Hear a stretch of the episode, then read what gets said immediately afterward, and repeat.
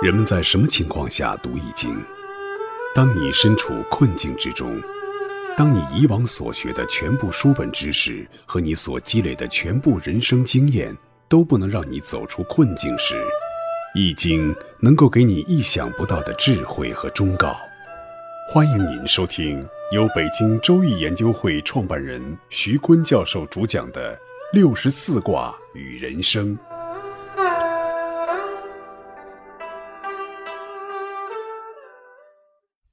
亲爱的听众朋友，大家好，我是北京周易研究会创办人徐坤。今天我带您走进周易殿堂，主讲六十四卦与人生。听众朋友们，大家好，我是林雪。今天我们讲怪卦，怪呢就是决定的决，去掉两点水，念怪。怪卦的卦画呢是上卦是兑，下卦是乾，兑为泽，泽姓月，乾为天。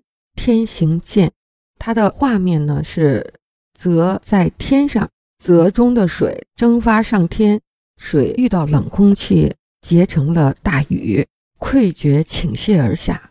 从卦象上看呢，怪卦是一个阴爻居上六的位置，五个阳爻居下位，阳刚长进，从初爻、二爻、三爻、四爻一直到五爻，五爻要共决一阴。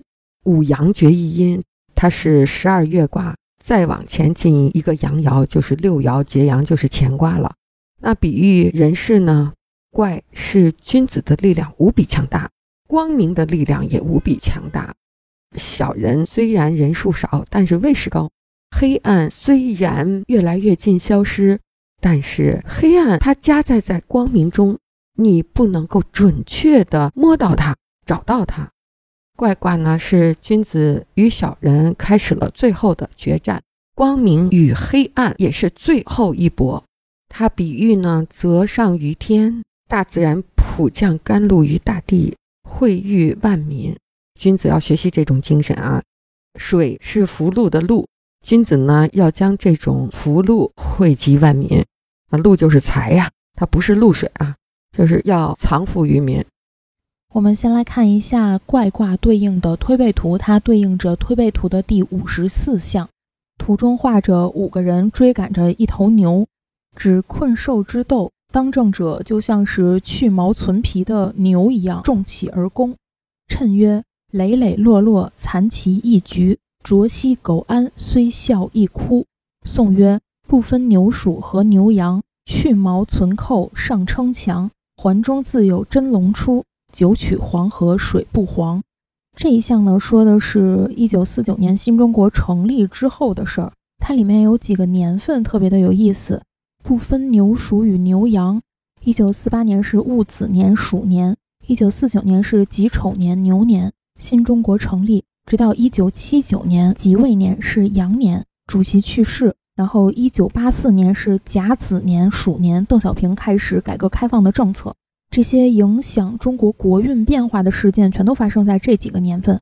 而且我们看，它可以说是逢子必变，每到子年都会有凶吉大事发生。但好像是以凶为主啊。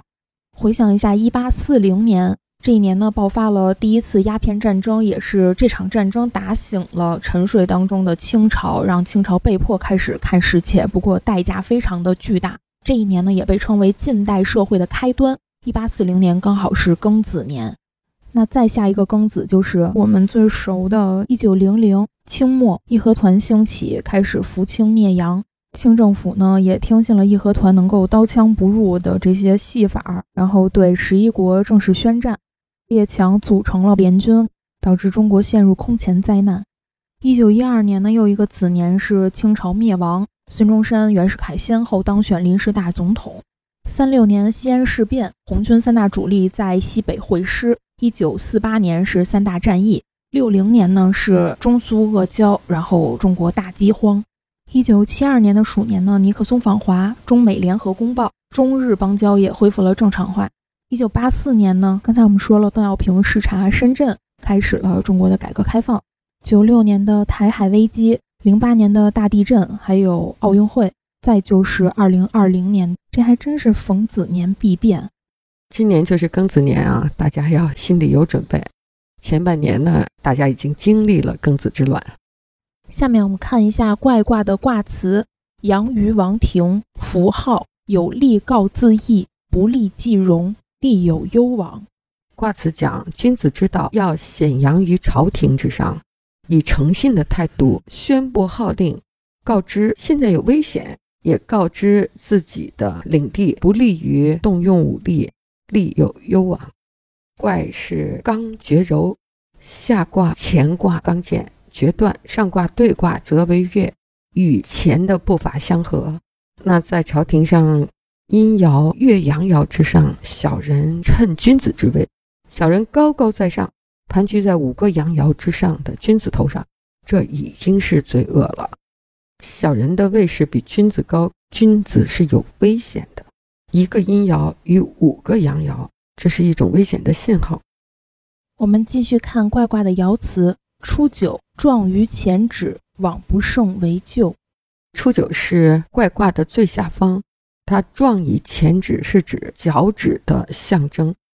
初九是阳爻阳位至刚不中，他是急于张扬自己的阳刚之力，急于前进，但是力量不足。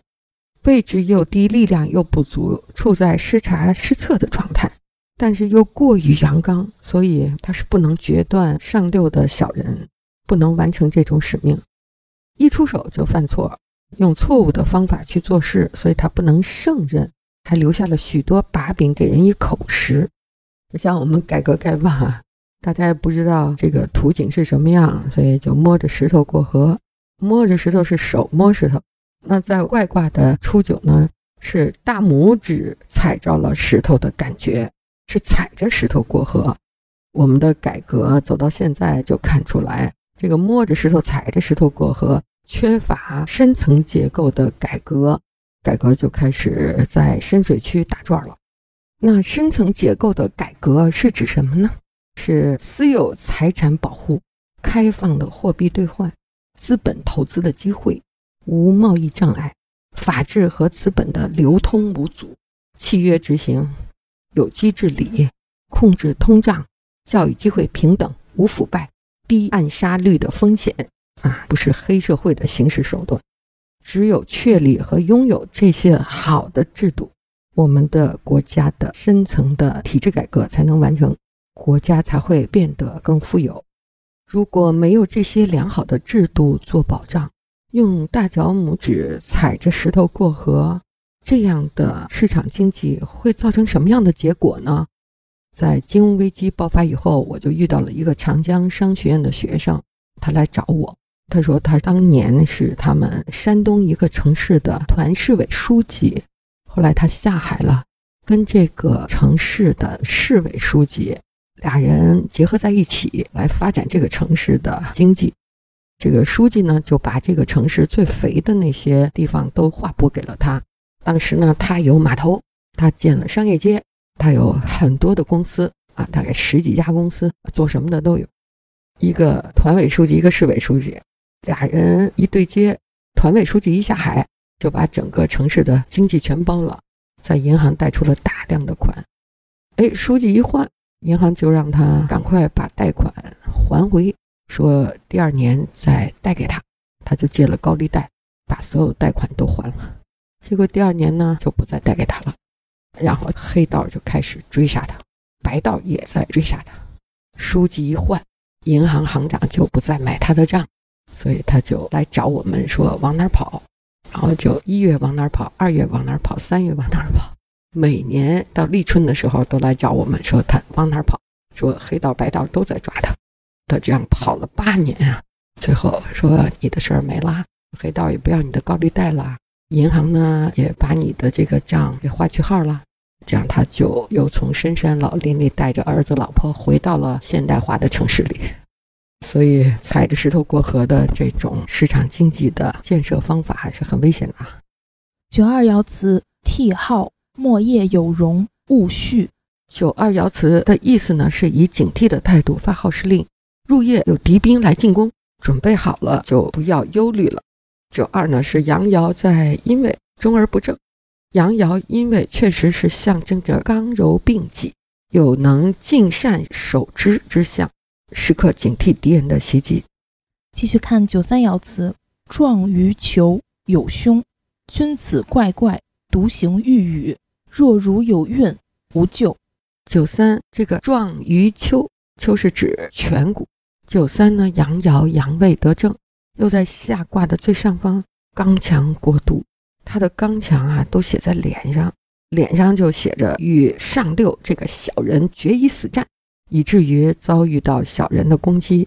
而九三它的位置和上六这个小人的位置又互相应，阴阳相应。他这样外显自己的这种情绪，反而引起了同辈的怀疑。他写在脸上与小人决战的那个，让人认为假的一样，就像在雨中独行，心中不满。但是呢，后来误会也消失了。现在好多人都把自己的脸孔弄得很怒张，好像要站什么队，表什么决心似的。虽然是初爻、二爻、三爻、四爻再往上爻都是阳爻。但是唯有九三呢，他能遇到上六，所以被阴爻印了一下，上六就拉拢这个九三，成为自己阵线的眼线，就让九三当特务吧，就像明朝的东厂太监似的。九三太过激了，失去了中英，敌人就失离间计，拉拢又腐蚀，所以他就备受猜疑，很不得好，就像郭沫若似的。郭沫若心里特别明白，五四的时候大家都读过他的文学。火凤凰啊，那诗写的多有才气啊！但是后来在历次政治运动中，郭沫若表现的都是骨中无钙，钙中无盐，就是这种知识分子的软骨症吧。其实郭沫若呢，特别的赞扬陶行知，说陶行知呢是时代的先师，人民的领袖，推崇陶行知，类比孔子。郭沫若说，如果两千年前没有出现孔仲尼，万古如长夜。两千年后，如果没有陶行知，万古是长夜。推崇武训传，武训传电影上市的时候，写了好多的长篇文章去歌颂，这也触了领袖的逆鳞。江青打头阵，开始批判武训传，打压陶行知。郭沫若一看风向不对，立刻开始做检查。上一个世纪五十年代，郭沫若的女儿问郭沫若说：“东方红为什么能够唱响中国？”郭沫若说：“东方红体现了亿万农民对领袖朴素的感情，时代造就着时代的需要。现代的中国九成是农民，农民唱出了东方红，农民是需要东方红的，这就是中国的现实。”马克思、恩格斯也说，农民是天然的皇权主义者，农民最喜欢皇帝，也最崇拜皇帝，当然也最需要皇帝。郭沫若心里跟明镜似的，他很顺应这个历史。最后，他把自己的衣冠冢、自己的骨殖都埋在了农业学大寨。当时农村的标杆儿埋在了大寨，他的衣冠冢和他的二分之一骨殖埋在了大寨。林雪，你还记得咱们去大寨虎头山，一个地产商张总陪着咱们去看了郭沫若的衣冠冢。当时我还问你，郭沫若你怎么看？大家都表示非常看不起，很嘲讽他在文化大革命的表现。那后来第二次我自己去了一趟，我又站在郭沫若的衣冠冢前面。当时呢，我读了他的两个儿子惨死的故事，那时真的思绪万千，觉得躺在这里的郭沫若真的是很拧巴，很拧巴的。第三次我又去了一次大寨的虎头山，又看了一次郭沫若的衣冠冢。这第三次啊，真是掬出了我一把眼泪。我觉得不光是郭沫若一个人，作为知识分子的他，精神、心理、身躯的拧巴，而是这一代知识分子，他们都经历了。文革结束的时候，钱钟书就大骂冯友兰，说这个没骨气的东西出卖朋友。那多少知识分子是以这种姿态？度过文革，保全自己。郭沫若的一个儿子自杀了，还有一个儿子被打死了。郭沫若失去了两个儿子啊，亲生儿子。但是郭沫若他就脸上一点都没表现出来，他不乐意，这多难得呀！各位听众朋友，本期论题由北京周易研究会创办人徐坤教授亲自答疑。